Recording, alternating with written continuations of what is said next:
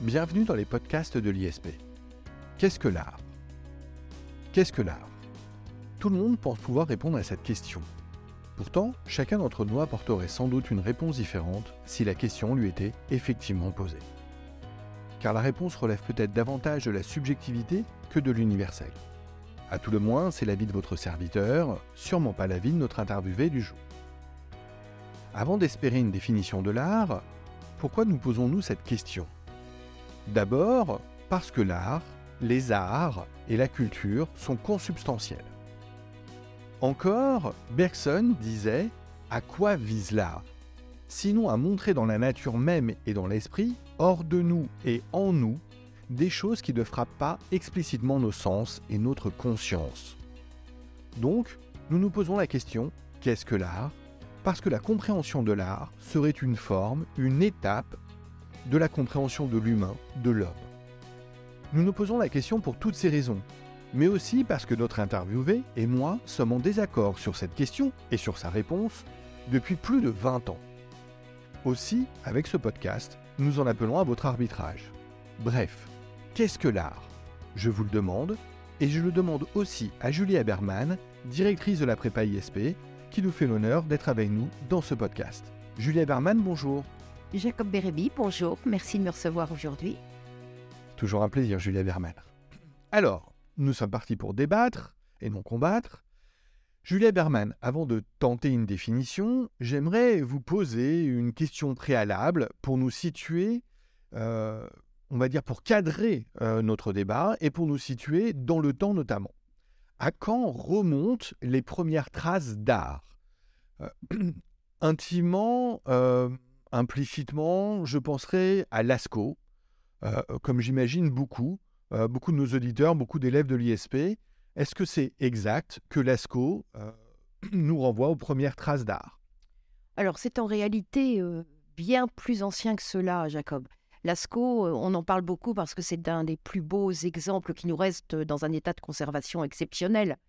Mais Lascaux, c'est assez récent, enfin tout est relatif. Hein. C'est environ 18 000 ans alors que les premières traces d'art remontent à 40 000, voire 50 000 ans. On a des exemples d'art préhistorique, c'est-à-dire des peintures rupestres. Alors, peut-être, euh, pour donner une petite définition, une peinture rupestre, c'est une peinture qui, se fait sur un mur ou sur une paroi. Le synonyme de rupestre, c'est pariétal. Donc, on a des peintures rupestres qui datent de 40 000, voire 50 000 ans. On a des sculptures, des gravures sur des petits morceaux euh, d'os ou sur des pierres. Et ces œuvres d'art ont été créées donc euh, par la, population de ce qu'on appelait à l'époque les, chasseurs-cueilleurs qui vivaient à cette époque.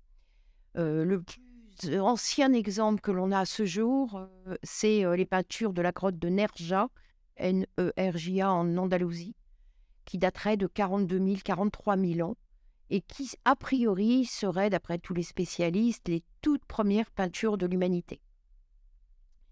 Alors les peintures rupestres se trouvent dans des grottes, dans des abris rocheux, c'est pour ça qu'elles ont été bien conservées, dans plusieurs régions du monde, notamment euh, en Europe, en Afrique, en Asie. Les peintures représentent souvent des animaux ou des humains dans certaines activités de leur vie, et aussi euh, des motifs abstraits.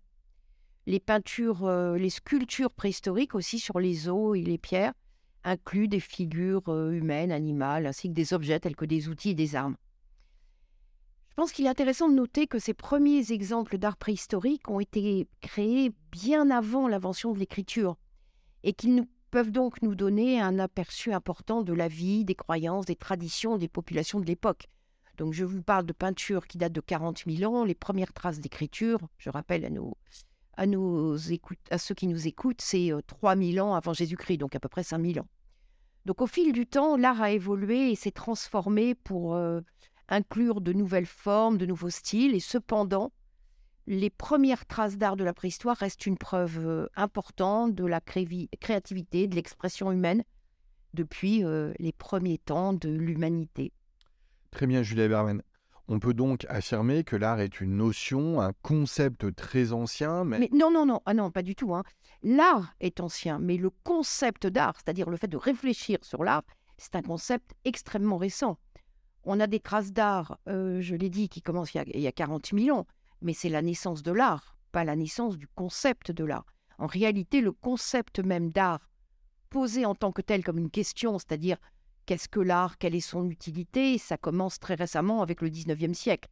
Qu'est-ce qu'être un artiste? Qu'est-ce qu'une œuvre d'art par rapport à une œuvre d'artisanat? Tout cela date de, moins de, de, de 200 ans. D'ailleurs, aujourd'hui, beaucoup de gens, enfin de spécialistes d'histoire de l'art, pensent que c'est même dépassé de se poser le problème de l'art et de sa définition. Il y a un artiste allemand que j'aime bien qui s'appelle euh, Joseph Beuys, B-E-U-Y-S, si vous voulez, on y reviendra, qui a écrit un texte intitulé euh, Par la présence, je n'appartiens plus à l'art, alors que c'est un, vrai artiste.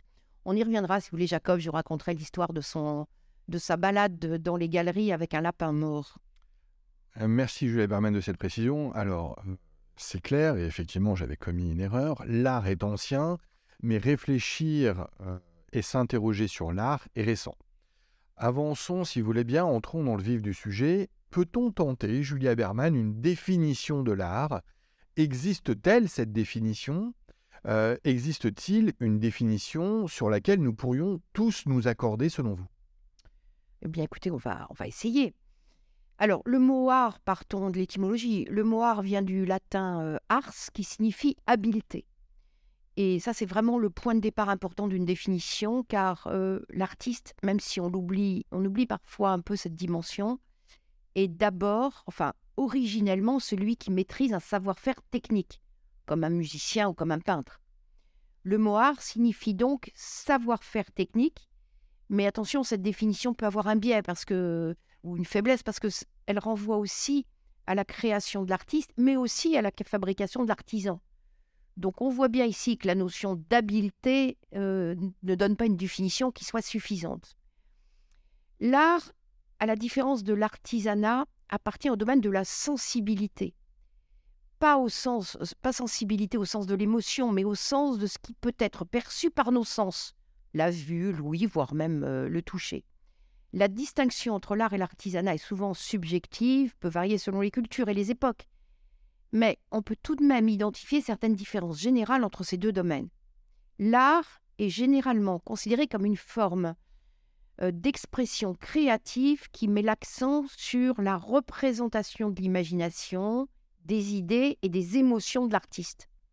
Les œuvres d'art sont créées, sont souvent créées pour provoquer une réponse émotionnelle chez le spectateur et pour transmettre un message ou une signification symbolique les artistes utilisent souvent une grande variété de matériaux, de techniques, de médias pour créer leur œuvre.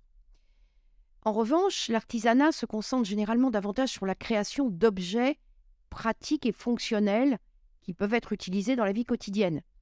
Les artisans se concentrent sur la qualité de leur travail, la maîtrise des techniques traditionnelles, l'utilisation de matériaux de haute qualité pour créer des objets durables et esthétiquement agréables. Les objets artisanaux peuvent être décoratifs, bien sûr, mais leur fonctionnalité est souvent mise en avant. Cependant, euh, bien évidemment, tout cela est un peu, un peu flou parce qu'il existe des domaines où la frontière entre l'art et l'artisanat est pas simple et où les deux domaines se rejoignent. Par exemple, je sais pas, euh, prenons la poterie. La poterie peut être considérée comme de l'artisanat lorsqu'elle est produite à des fins pratiques, mais elle peut également être considérée comme de l'art lorsque le potier utilise des techniques créatives pour créer des formes, des motifs esthétiques. De même, la bijouterie peut être considérée comme l'artisanat lorsqu'elle est produite pour la fabrication de bijoux euh, pratiques, mais elle peut également être considérée comme de l'art lorsqu'elle est utilisée pour créer des pièces euh, uniques et originales. La couronne euh, du roi Charles III récemment en est un bon exemple. En somme, donc, Julia Berman, et si je vous comprends bien, je parle sous votre contrôle, la distinction entre l'art et l'artisanat euh, n'est pas toujours nette. Euh, reste que les deux domaines ont des objectifs et des approches euh, différentes. différents, pardon. bref, alors pour définir l'art, je trouve que nous ne sommes guère avancés, même si effectivement vous avez essayé de nous donner des explications objectives pour le moment. Bref, euh, il existe une grande variété d'arts. Euh, on dit que chacun a ses propres caractéristiques techniques. Est-ce que tous ou tout en général peut être qualifié d'art à partir du moment où cela procure une sensation, à partir du moment donc où euh, il y a une sensibilité entre celui qui l'observe et l'œuvre? Alors, euh, j'aime bien cette approche, mais non. Euh, un sublime paysage, par exemple, à coucher de soleil, euh, ce n'est pas de l'art. Ça peut, en plus de l'émotion, euh, pour que ce soit de l'art, il faut une volonté humaine. C'est vraiment essentiel. Il faut une production humaine volontaire. Donc, les, globalement, les sociologues de- d'his- de- d'histoire de, l'art s'accordent sur une liste qui n'est pas exhaustive. On va essayer d'éviter trop de catalogues aujourd'hui, mais quand même s'accordent sur les différentes catégories d'art. Je vais vous les citer si vous voulez bien. Donc, il y a en gros huit sortes d'art. Premièrement, les arts visuels. Donc, c'est la peinture, la sculpture, la photo, la gravure, la céramique, la calligraphie, la BD, euh, l'animation, la gravure sur bois, sur métal, enfin voilà, les arts visuels. Grand 2, les arts de la scène. Le théâtre, la danse, l'opéra, la comédie musicale, le cirque, etc. La pantomime, euh, etc. Donc, art visuel, art de la scène. En 3, la musique, tout ce qui comprend le chant, la composition, la performance instrumentale, le jazz, le rock, la musique classique, la musique électronique, enfin voilà. Euh, quatrième type d'art, la littérature. Donc c'est la poésie, la fiction, les essais, le théâtre, les romans, les biographies, les mémoires. Vous avez vu que généralement les sociologues mettent plutôt la BD dans la catégorie art visuel plus que dans la catégorie littérature, mais là aussi tout ça, la frontière est un peu floue et chacun fait ce qu'il veut. Ensuite, les arts numériques, c'est-à-dire la réalité virtuelle, la réalité augmentée, l'animation numérique, les jeux vidéo, la, conception de sites web, etc. Euh, il en reste trois, donc en six, je dirais les arts de la rue, c'est-à-dire à la fois les fresques murales, les graffitis, mais aussi les performances de rue, le street art, enfin voilà, beaucoup de choses. En sept, on n'y pense pas souvent quand on, on veut euh, faire des catégories d'art, les arts culinaires, c'est-à-dire la cuisine, la pâtisserie, la mixologie. Pour ceux qui s'y connaissent pas trop, la mixologie, c'est l'art et la science de créer des cocktails. Et puis enfin, en huit, ce qu'on appelle les arts décoratifs, la tapisserie, la poterie, la verrerie, la juggerie. Donc il convient de noter que certains types d'art peuvent se chevaucher, je parlais tout à l'heure de la BD, et que de nouveaux types d'art peuvent émerger avec euh, bien évidemment euh, l'évolution euh, de la technologie et des tendances culturelles. Bon, ce n'est pas une liste fermée. Euh, Il y en a plein, j'imagine, parmi nos, nos auditeurs qui vont se dire mais pourquoi ça, ça n'en fait pas partie? Euh, Je connais certains aficionados qui seraient choqués que l'on ne parle pas de l'art de la corrida. Mais bon, pour moi, Harry Corrida, c'est un peu oxymorique. Je ne sais pas ce que vous en pensez, Jacob. Euh, alors, mon avis ne compte pas, en l'occurrence, mais vous le connaissez effectivement. Euh, moi, ce que j'aimerais savoir, euh, c'est déjà, vous avez dit pour moi, Julia Berman. Déjà, vous avez dit pour moi. Donc, déjà, on introduit une forme de subjectivité dans le débat. Mais euh, pourquoi euh, art et corrida euh, ne pourraient pas être liés? Parce que, parce que vous voulez dire que, quand on pense à la liste que vous avez évoquée, l'art, si on devait alors le définir, ça voudrait dire que l'art doit être beau pour être art. En tout cas, c'est ce que je pense comprendre. Mais certains d'entre nous peuvent trouver que la corrida, c'est beau, non? Tout à fait, euh, tout à fait. C'est pour ça que je disais, selon moi, la corrida n'est pas un art et se rapprocherait plus d'ailleurs d'un sport, parce que on peut dire aussi que le patinage artistique, euh, c'est beau et c'est un sport et c'est pas de l'art. Donc la frontière, je suis d'accord, est floue. Alors la question de savoir si l'art doit être beau, c'est une vraie question. Et euh, la plupart des gens ont l'impression, même inconsciemment, pensent que l'art doit avoir deux critères. D'abord, il doit être beau, il doit être difficile à réaliser. Alors, ce n'est pas de l'art parce que c'est trop laid, peut-on entendre. Euh, bien, euh, moi, je fais la même chose, c'est super facile. Moi, je te refais ça en deux minutes. Donc, c'est trop facile, ce n'est pas de l'art. Alors, là, à mon avis, n'est pas le sujet. hein. Van Gogh, euh, il peignait ses toiles en moins d'une heure et il faisait des toiles magnifiques en moins d'une heure. Donc, la difficulté ne me semble pas être un vrai critère. La beauté, bien évidemment, Jacob, c'est très subjectif et on est très différents sur ce point-là. Je sais que vous adorez l'impressionnisme. Pour nos auditeurs, le mouvement euh, pictural apparu vers euh, 1860. Moi, personnellement, c'est une période artistique qui ne m'intéresse pas, qui ne me touche pas. Donc, je ne trouve, je ne trouve pas qu'un tableau impressionniste soit beau. Donc, si on arrive à des considérations euh, qui me semblent fondamentales dans une tentative de définition, on pourrait dire que l'art peut être considéré comme une forme d'expression qui permet à une personne de communiquer des idées, des émotions et des expériences par le biais d'une variété de médias. Alors par médias, j'entends support, hein, donc euh, que ce soit le violon, euh, le pinceau, le, le stylo. Donc ces artistes utilisent leur imagination leur créativité, leur habileté technique pour créer des œuvres d'art qui sont souvent appréciées pour leur beauté, leur originalité ou leur impact émotionnel.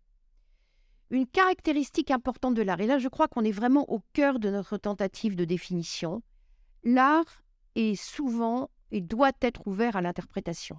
Et c'est pour ça qu'on peut dire c'est beau ou c'est pas beau. Les œuvres d'art peuvent signifier des choses différentes pour différentes personnes en fonction de leur contexte culturel, de leur expérience personnelle, de leur vécu et de leur point de vue. Par exemple, une, une peinture peut être interprétée différemment selon que l'on est un historien de l'art, un critique d'art ou un spectateur ordinaire.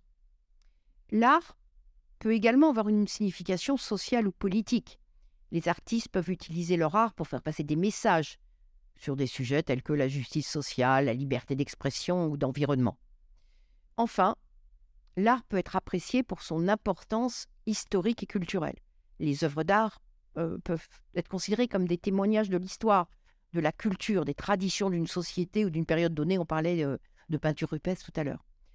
En somme, l'art est une forme d'expression humaine riche et complexe qui peut prendre de nombreuses formes et avoir de nombreuses significations. Il peut susciter des émotions, des réflexions et des conversations. Et l'art a une grande importance, bien évidemment, pour la culture et la société. Alors j'entends bien Julia Berman, j'aimerais revenir sur, sur quelque chose que vous venez d'évoquer, euh, qui me semble vraiment euh, très importante. Les œuvres d'art peuvent être considérées comme des témoignages de l'histoire.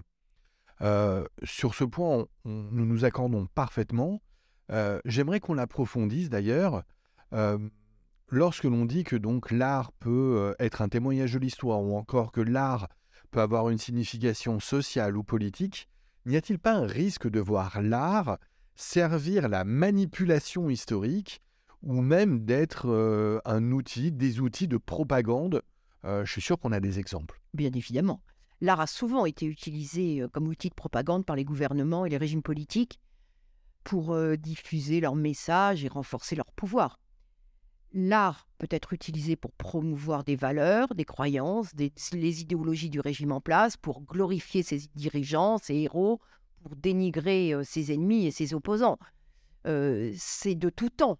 Hein, mais bien évidemment, l'exemple le plus frappant pour nous, euh, l'exemple le plus connu est peut-être celui de l'art sous le régime nazi en Allemagne, où l'art était vraiment utilisé de façon très professionnelle comme un outil de propagande pour promouvoir l'idéologie nazie et glorifier, et le régime euh, et son chef Adolf, Hitler. Donc les artistes qui ne se conformaient pas euh, à cette idéologie étaient persécutés, emprisonnés, voire même euh, contraints à l'exil ou tués.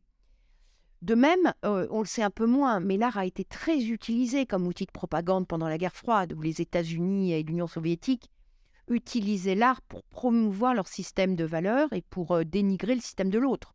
En Union soviétique, l'art était souvent contrôlé par l'État et utilisé pour promouvoir les idéaux communistes, tandis que les États-Unis utilisaient l'art pour promouvoir leur vision de la démocratie et de la liberté.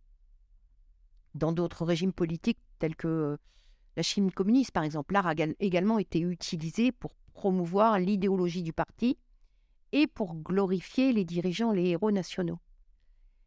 Mais j'ai envie de vous parler d'un exemple un peu plus récent euh, qui touchera les juristes qui nous écoutent, enfin qui j'espère touchera les juristes qui nous écoutent. C'est l'histoire de Ranucci et du pullover rouge. Alors euh, pour vous resituer, euh, en France, Ranucci c'est un condamné à mort et c'est l'avant-dernier exécuté en France. Il a été exécuté en 1976, il n'a pas été gracié par Valéry Giscard d'Estaing. Il a été exécuté, condamné pour avoir violé et tué une petite fille. Et Le Pullover Rouge euh, est un livre, donc il est mort, euh, il a été exécuté en 1976, Ranucci. Et en 1978, le journaliste Gilles Perrault euh, édite, sort un livre qui s'appelle Le Pullover Rouge, qui est une enquête critique un peu romancée. Et ce livre a été le, vraiment le porte-drapeau d'une génération. Enfin, moi, je me rappelle que m'être battu, avoir offert ce livre à des dizaines de personnes autour de moi quand je souhaitais, quand je luttais contre euh, la peine de mort, pour l'abolition de la peine de mort.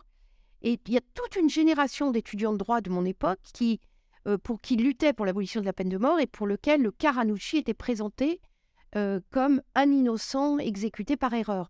Parce que c'était la thèse qui était développée par Gilles Perrault dans son livre une erreur judiciaire et un innocent exécuté à qui on a coupé la tête. Aujourd'hui, on sait que Ranucci était bien le coupable. Mais ce qui m'indigne le plus, en fait, c'est que l'auteur Gilles Perrault, quand il a sorti son livre Le poulet vert rouge, il savait pertinemment que Ranucci était coupable et que ce n'était pas une erreur judiciaire. Il le savait et ce livre était un moyen d'action dans le cadre de son combat. Il l'avait écrit pour manipuler les citoyens en vue d'arriver à l'abolition de la peine de mort. Alors, j'ai milité hein, à cette époque en tant que jeune étudiante contre la peine de mort. Je ne regrette rien à l'évidence. Mais euh, je n'aime pas du tout le procédé euh, utilisé parce que j'ai vraiment l'impression d'avoir été moi-même utilisé et manipulé. Alors, je comprends, Julia Berman. En effet, le, procédé questionne, euh, même si, évidemment, vous l'avez dit, c'était pour une bonne cause. poursuivons toujours sur ce point, celui de l'utilisation quasi politique de l'art l'art peut également, euh, à l'inverse euh, de ce que nous venons de dire, être utilisé aussi pour résister à la propagande, euh, montrer une forme d'éclectisme dans la pensée, exprimer des idées, des opinions divergentes. L'art peut alors exprimer une forme d'heureuse pluralité politique, une pluralité, encore une fois, de la pensée et des idées. Qu'en pensez-vous? Les artistes euh, qui utilisent l'art pour remettre en question un statu quo et pour remettre en cause euh, des valeurs et des croyances euh, dominantes, donc cet art qui peut être un outil de résistance, de contestation, ainsi qu'un moyen d'expression de la diversité, de la complexité des expériences humaines, de la richesse humaine? Oui, bien sûr, bien sûr. Alors, je vais peut-être essayer de vous donner quelques exemples qui me sembleraient être les plus intéressants l'art peut être considéré comme un outil de résistance et de contestation. Alors, sans remonter trop loin, disons la Révolution française, l'art a vraiment été utilisé pour promouvoir les idéaux de la Révolution, tels que la liberté, l'égalité, la fraternité. Des artistes tels que Jacques-Louis David ont créé des œuvres d'art qui glorifiaient les héros de la, de la Révolution et qui montraient des scènes de la vie quotidienne des citoyens. Et cet art a permis également, a été utilisé également pour dénoncer les injustices sociales et critiquer le pouvoir en place. Euh, pendant l'occupation allemande de la France, pendant la Seconde Guerre mondiale, de nombreux artistes ont, résisté à l'oppression nazie en créant des œuvres d'art qui exprimaient leur, euh, leur, opposition au régime. Il y a eu un groupe de résistance qui s'appelle le groupe Manoukian qui a utilisé l'art pour diffuser des messages de résistance et de solidarité en créant des affiches, des poèmes qui appelaient à lutter contre l'occupation. Euh, qu'est-ce que je pourrais donner d'autre? Pendant la guerre froide, par exemple, l'art, euh, on l'a dit tout à l'heure, a été utilisé comme outil de propagande par les États-Unis. Et des artistes tels que euh, Jackson Pollock, Mark Rothko et, William de Koning, je vous conseille d'aller voir si vous ne connaissez pas ces peintres qui sont vraiment des, des peintres très influents du XXe siècle, ont créé un mouvement artistique appelé l'expressionnisme abstrait, qui a été utilisé pour exprimer euh, l'angoisse et la désillusion face à la guerre et au militarisme, et en particulier aussi la guerre du Vietnam. Euh, quoi d'autre? Dans les années 60, 1960-1970, les artistes ont utilisé l'art pour remettre en question les valeurs et les croyances dominantes. Le mouvement de l'art conceptuel euh, a remis en question l'idée que l'art devait être un objet matériel en créant des œuvres d'art qui étaient des idées ou des concepts.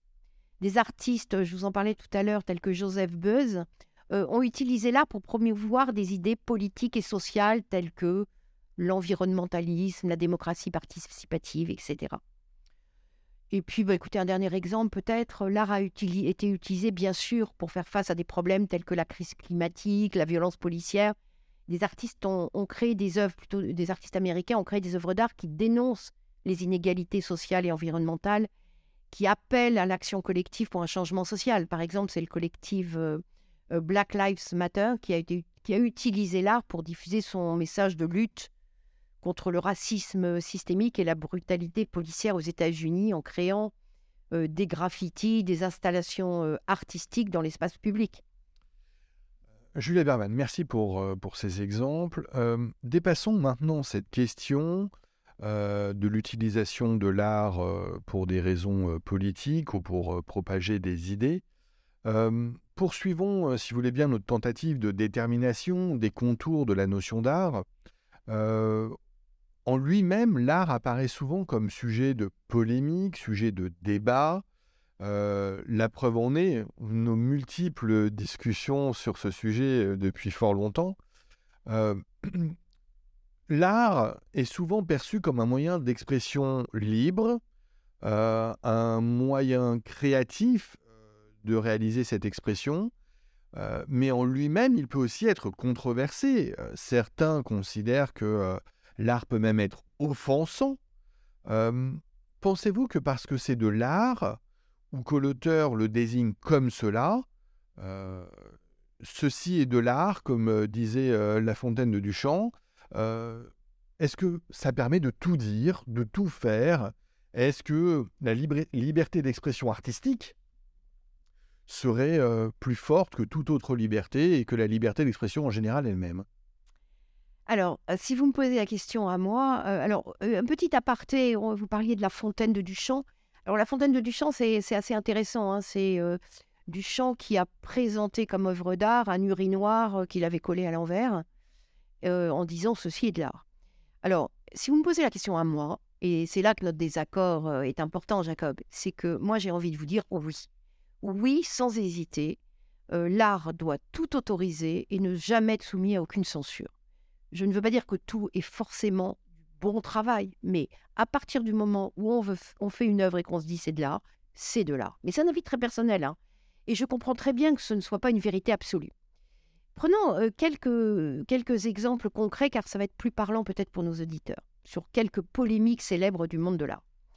Il y a une installation en Israël qui s'est appelée Mac Jésus. C'est euh, une installation d'un artiste finlandais, euh, Jani Leinonen, qui représentait Ronald McDonald, vous savez, euh, la chaîne, la mascotte de la chaîne de fast-food euh, McDo. Euh, donc, il représentait ce Ronald McDonald crucifié sur une croix. Et ça a suscité la colère de certains chrétiens qui ont manifesté contre l'exposition. il y a eu aussi le nu de Dana Schutz, qui est une. Alors, on est sur un autre thème là encore. Dana Schutz est une artiste blanche et à la, Biennale d'art de Whitney, elle a créé une toile qui a été considérée comme offensante et, insensible euh, parce que c'était un nu de noir, alors que c'est une artiste blanche. Et on a certains critiques d'art ont accusé l'artiste de s'approprier la douleur noire. Plus récemment, euh, euh, un point qui m'intéresse assez, c'est le cas de la BD Petit Paul. Alors Petit Paul, c'est un roman graphique, une sorte de BD érotique, créé par le dessinateur français Bastien Vives en 2011 et le livre a suscité une énorme euh, polémique en France en raison de son contenu sexuel euh, explicite qui implique un, enfant, c'est-à-dire un personnage mineur.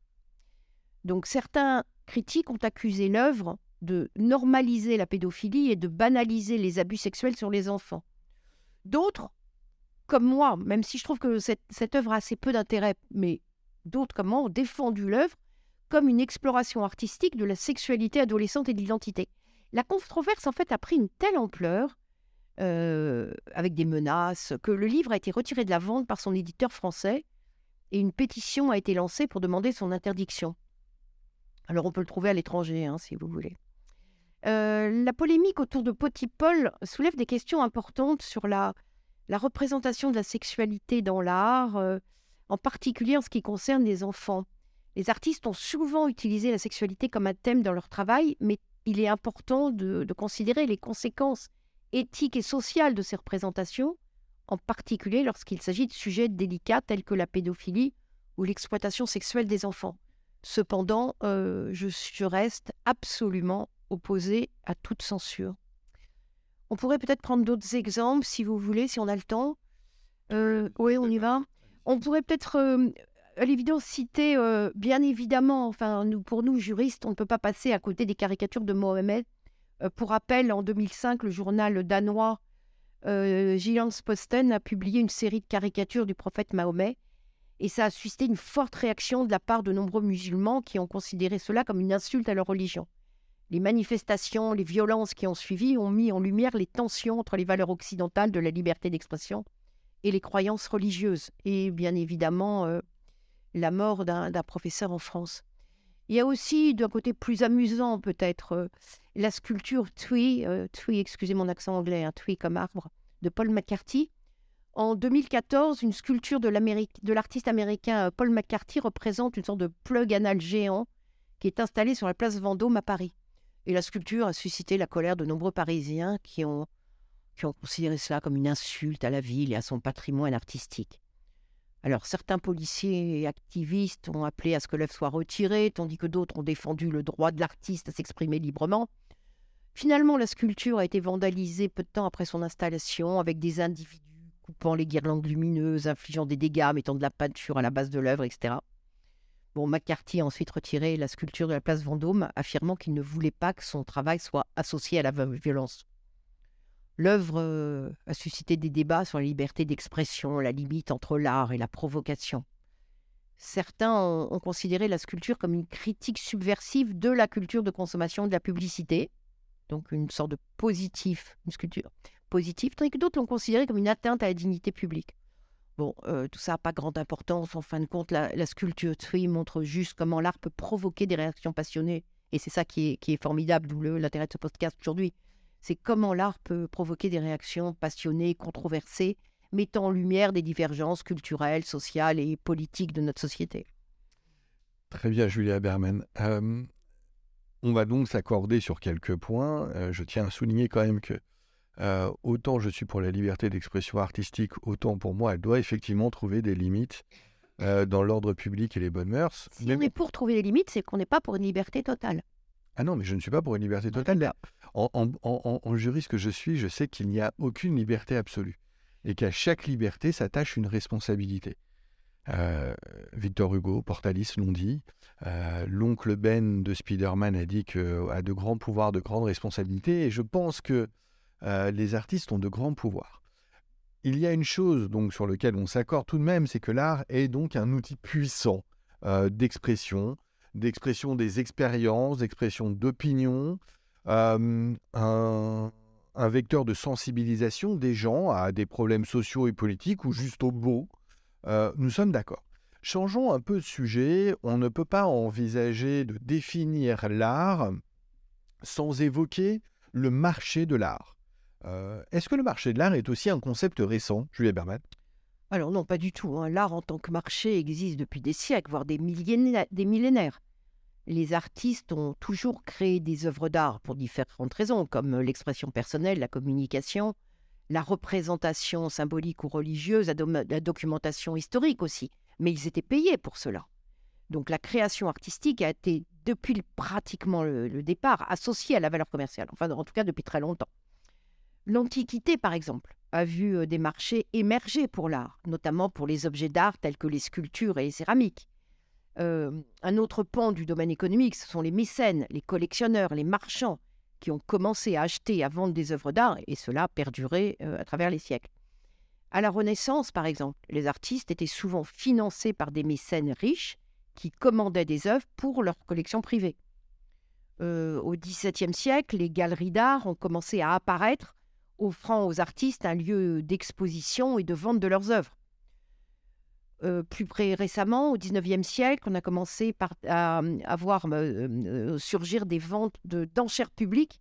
Et ces ventes sont devenues un moyen important pour les collectionneurs et pour les marchands d'acheter et de vendre des œuvres d'art. Les, les, musées, les institutions ont également commencé à collecter des œuvres d'art, contribuant à l'augmentation, forcément, à l'augmentation commerciale de certaines pièces.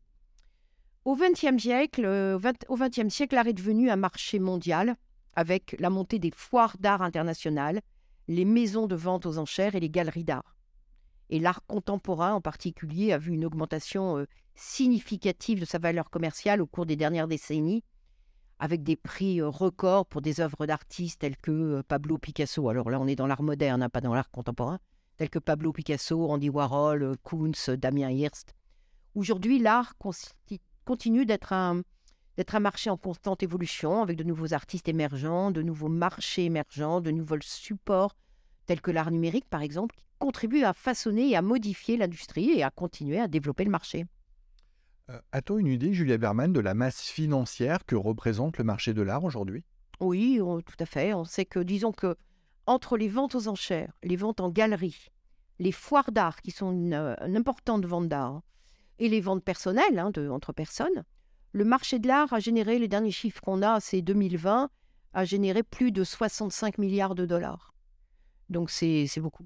Le tableau euh, le plus cher de tous les temps, actuellement hein, euh, vendu, c'est le Salvator Mundi, qui est une peinture à l'huile sur bois attribuée à Léonard de Vinci et qui a été vendue aux enchères chez Christie's, donc Christie's, euh, maison d'enchères, hein, en novembre 2017 pour la somme de 450 millions de dollars américains. Il a été acheté par le, pour la petite anecdote, hein, il a été acheté par le prince héritier d'Arabie Saoudite Mohamed Ben Salman.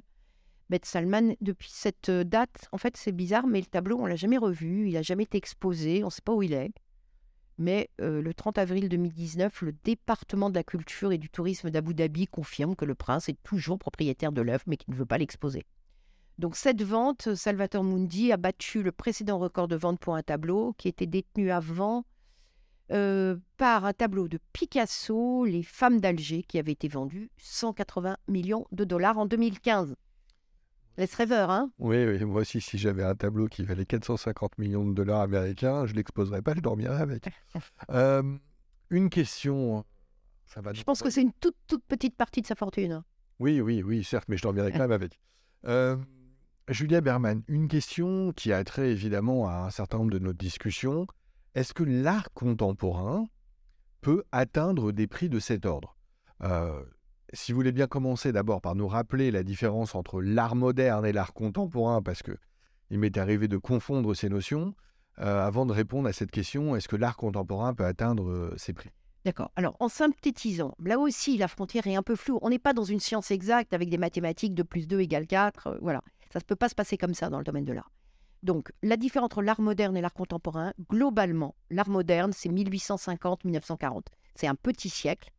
Et l'art contemporain, c'est après 1940. Mais tout à l'heure, on parlait euh, de La Fontaine, donc le tableau euh, qui est bien avant 1940 et qui pourtant fait partie de l'art contemporain. Donc, 1850-1940, art moderne, peinture, sculpture assez classique. Après 1940, art contemporain, on passe avec des matériaux un petit peu différents. L'art moderne, il est constitué de plusieurs mouvements artistiques, le cubisme, le futurisme, le surréalisme, l'impressionnisme, l'expressionnisme, l'art brut, etc. Mais leur caractéristique commune est que ces mouvements sont en rupture avec les règles et les canons de l'art classique, notamment euh, concernant la figuration, la peinture de portrait. En effet, durant cette période, des artistes peintres les artistes, les sculpteurs, les dessinateurs n'essayent plus de représenter le réel de manière fidèle, comme ce fut le cas dans les siècles précédents, mais de montrer d'une manière différente ou de s'affranchir de toute volonté de réalisme. Et pourquoi veulent-ils s'affranchir euh, du réalisme? Il y, a, deux choses qui, qui font qu'on rentre dans l'art moderne. D'abord, c'est l'invention des tubes de peinture, qui fait qu'on peut sortir dehors. Et donc, ça amène une nouvelle forme d'art, de, puisqu'on peut trimballer sa peinture euh, dehors dans un jardin, dans un parc pour peindre. Et puis surtout, euh, on s'affranchit de toute volonté de réalisme parce que cette période, c'est celle de l'invention du développement de la photographie. Et donc, euh, plus besoin de représenter, quand on est une famille riche, son, grand-père ou son petit-enfant par un tableau très très réaliste, puisqu'on a des photos qui peuvent le faire. Donc, l'art contemporain inclut donc les œuvres depuis 1945 à nos jours. Elles peuvent être des peintures, des sculptures, des photos, des performances, des dessins, tous les médiums sont propices. L'art contemporain véhicule euh, quand même, cependant, à la différence de l'art moderne, des, concepts, des idées, des revendications. Et donc, euh, je vous le disais tout à l'heure, je crois qu'on peut remonter l'art contemporain à 1940, sauf l'exception principale, qui est euh, l'œuvre Fontaine de Marcel Duchamp de 1917. Car Fontaine, c'est vraiment, passe pour être l'œuvre la plus controversée de l'art du XXe siècle et ça joue un rôle vraiment majeur c'est le point de séparation entre l'art moderne et l'art contemporain. Et cette urinoir, donc renversée, est une œuvre d'art. Enfin, j'en reviens pas de poser cette question, et c'est l'un de nos points d'achoppement euh, depuis fort longtemps. Je n'arrive pas à comprendre euh, comment on peut considérer qu'il s'agit d'une œuvre d'art. Vous en êtes sûr? Oui, oui, absolument sûr. C'est une œuvre d'art. Alors, comment essayer de vous expliquer pourquoi c'est une œuvre d'art? Bon, je vais, me référer plutôt à, Thierry Deduve, qui est un, historien de l'art euh, assez, euh, assez fantastique. Et il a donné plusieurs raisons au fait que Fontaine soit une œuvre d'art. Alors, d'abord, c'est un objet de référence dont l'existence en tant que telle n'a pas d'importance. parce que, en l'occurrence, l'objet, hein, l'urinoir original, a disparu. Et il ne reste que des photos. Donc, ce n'est connu que par la reproduction de l'objet. Un des points.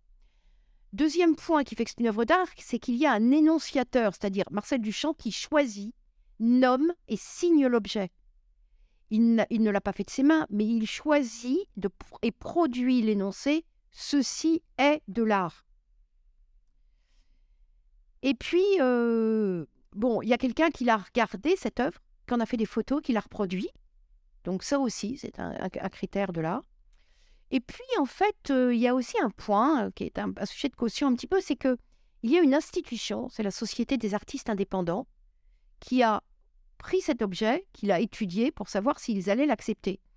Et il, cette institution a refusé de valider l'objet. Mais le fait de soumettre euh, Fontaine à la Société des artistes indépendants est une ruse de Marcel Duchamp pour mettre dans l'embarras les membres de cette institution.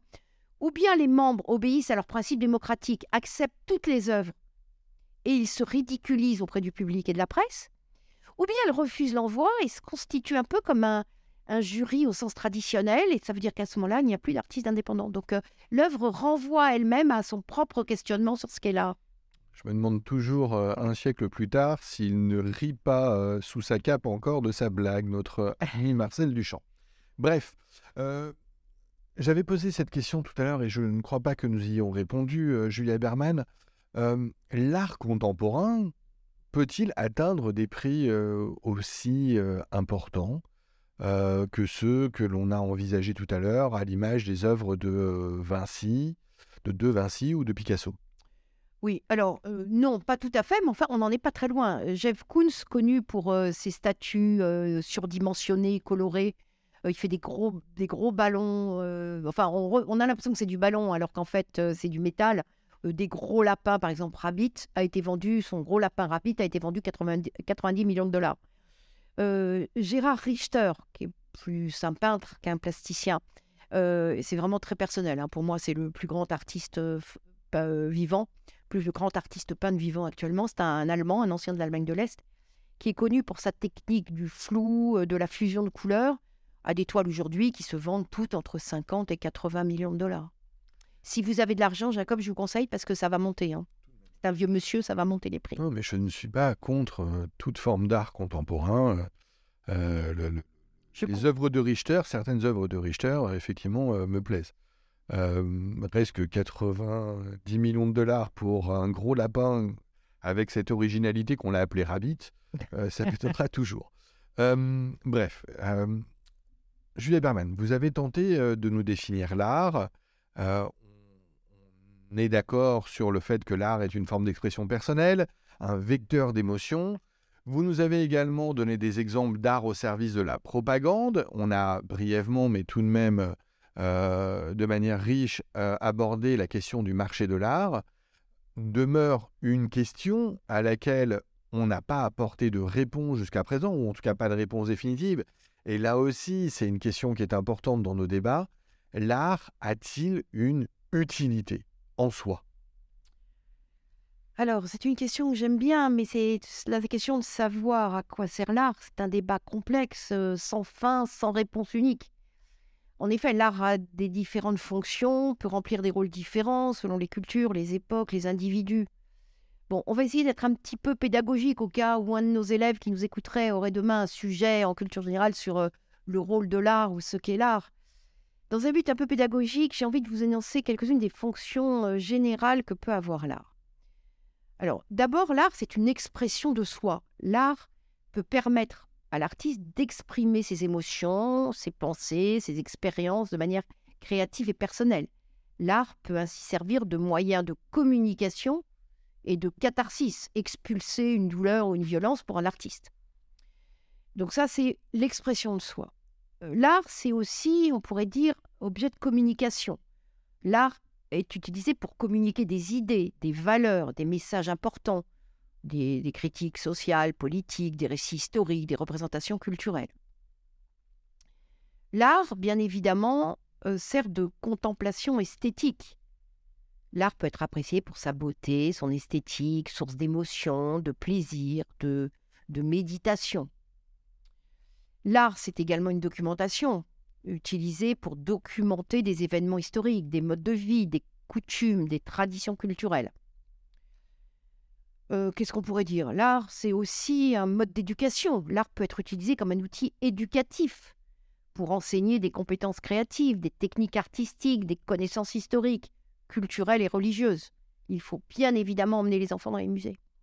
Et puis en dernier point, on pourrait dire que euh, l'art est un point de départ pour la réflexion sur des questions plus larges, des questions, euh, réflexions philosophiques. je ne parle pas bien évidemment seulement de la littérature, mais l'art, c'est le point de départ de réflexion sur la nature humaine, la politique, la religion, la vie, la mort, bien évidemment. Donc ces différentes fonctions ne sont pas exhaustives, elles peuvent se combiner, se chevaucher, il y en a probablement d'autres. En fin de compte, on pourrait dire que l'art peut avoir une signification, une utilité différente pour chaque individu, en fonction de leur expérience, de leurs croyances et de leur culture. Merci beaucoup Julie. Haberman, je dois dire que l'approche fonctionnelle de l'art euh, correspond un peu mieux à ma manière de penser, euh, en tout cas parce qu'il y a une dose d'objectivisme qui se mêle certes à la subjectivité euh, que vous venez de d'évoquer. en tout cas, voir l'art comme quelque chose d'utile, comme ayant une finalité, pour moi, cela donne du sens. Bref, je suis tellement surpris qu'on puisse arriver euh, à presque s'entendre sur ce point. Julia Berman, je ne m'attendais pas totalement à votre réponse, j'avoue. Euh, j'ai un peu perdu le fil. Euh, reprenons-le, si vous voulez bien. Julia Berman, on arrive au terme de ce podcast. Est-ce que vous pensez que l'on a fait le tour de la question qu'est-ce que l'art? Est-ce qu'il y a un point, un domaine que nous n'aurions pas abordé et dont vous aimeriez parler? Oui, alors a fait le tour de l'art, non, je pense qu'il nous faudrait il nous faudrait quelques centaines d'heures, mais il y a peut-être un point dont on n'a pas parlé qui me semble important. C'est un problème qui fait l'objet d'un questionnement très récent, en particulier depuis les décolonisations, c'est le problème de l'appropriation culturelle des œuvres étrangères. Alors, l'appropriation culturelle peut être considérée comme une forme de, je pèse mes mots, hein, mais de colonialisme culturel, où des éléments de la culture d'un groupe sont utilisés sans respecter leur contexte culturel ou leur signification. Dans le domaine des arts, cela peut se produire lorsque des artistes, des institutions culturelles, des entreprises euh, utilisent des éléments de la culture d'un autre groupe, plus généralement marginalisé ou opprimé, sans créditer ou sans rémunérer les, créateurs ou les communautés d'origine. La France a une longue histoire de récupération d'œuvres d'art étrangères, notamment pendant la période de colonisation et d'expansion euh, impériale euh, au XIXe et au XXe siècle. De, nombreuses œuvres d'art ont été acquises par la France en provenance de pays tels que l'Égypte, le Vietnam, le Bénin, le Cambodge, de nombreux pays africains, asiatiques ou du Moyen-Orient. Ces acquisitions et c'est ce qui est choquant, ont été effectués dans des contextes de domination et de pouvoir colonial, où les artistes et les communautés d'origine n'avaient pas de voix ou de pouvoir pour revendiquer ou protéger leur œuvre d'art. Dans de nombreux cas, les œuvres d'art ont été prises de force ou achetées à des prix dérisoires.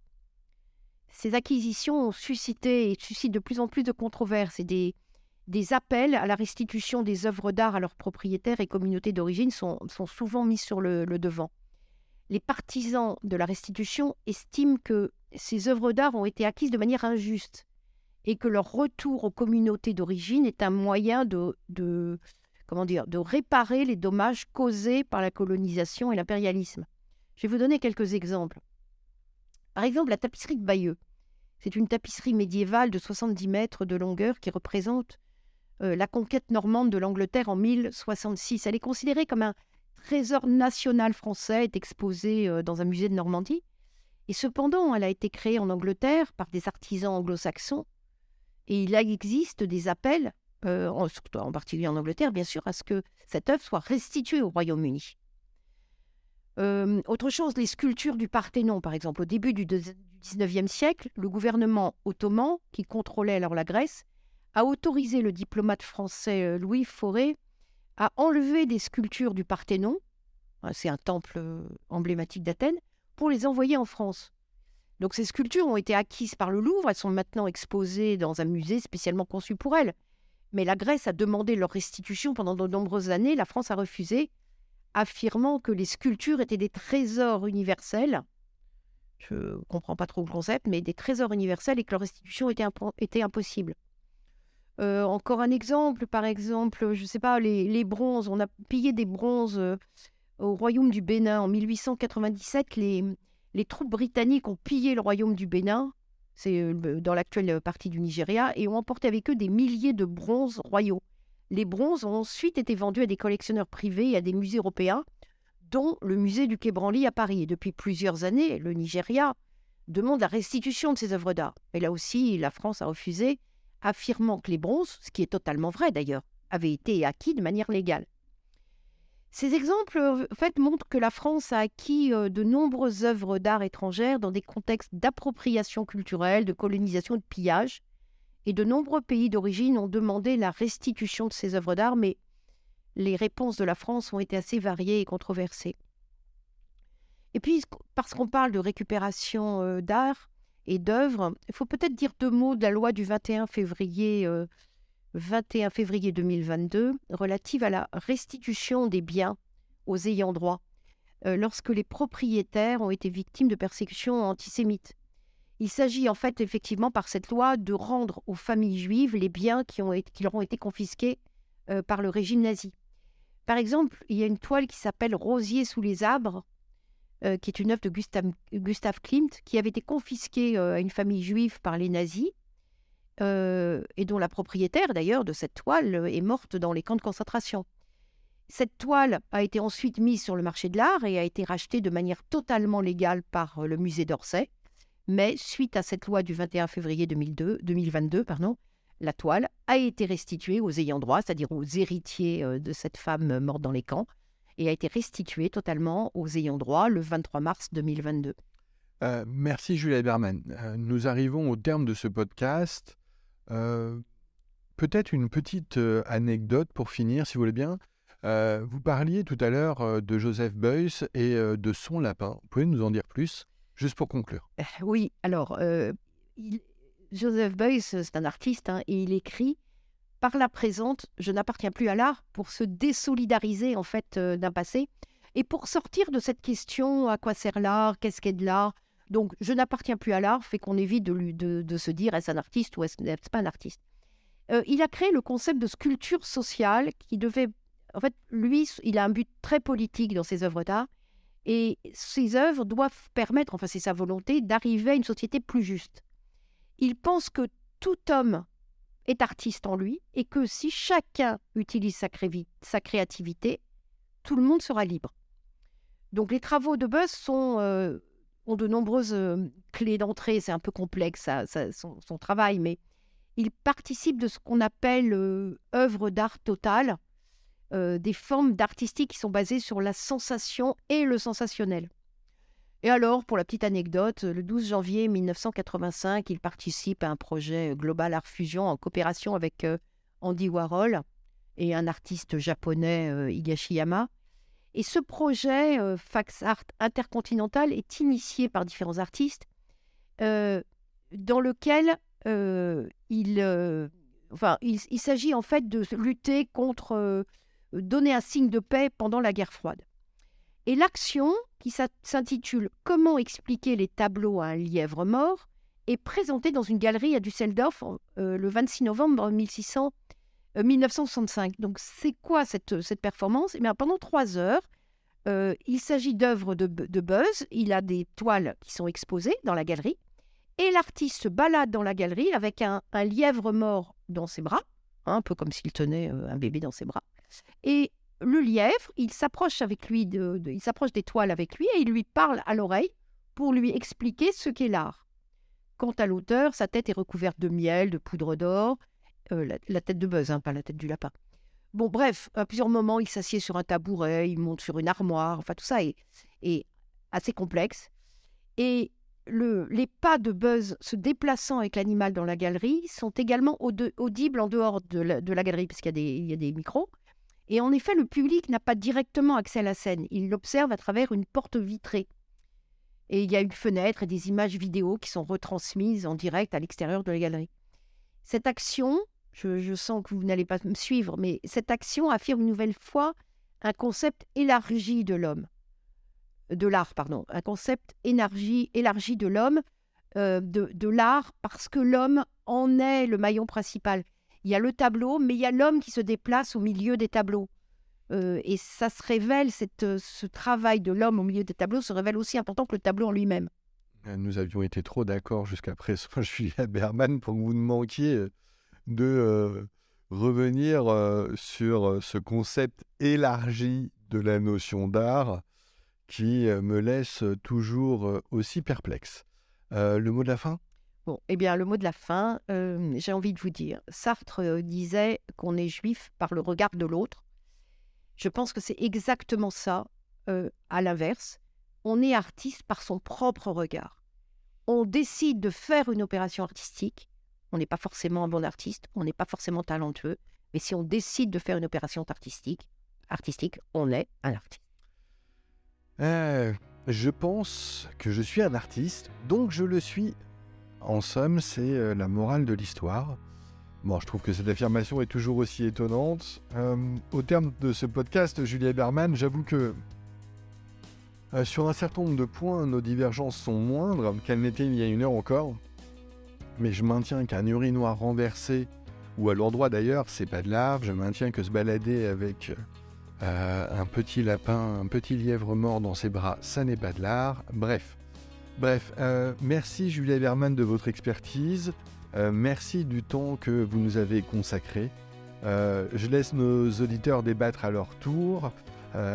N'hésitez pas tous hein, à arbitrer notre débat, à commenter ce podcast sur les réseaux sociaux de l'ISP. Euh, n'hésitez pas à donner votre avis, exprimer surtout votre avis, votre opinion, si c'est pour me donner raison. Euh, ça me donnera beaucoup de force dans nos futures discussions avec Julia Berman. Euh, allez, la question de savoir si l'art peut se définir objectivement ou subjectivement, je vous la laisse. Merci à tous, merci Julia Berman. Merci beaucoup Jacob, au revoir. Au revoir.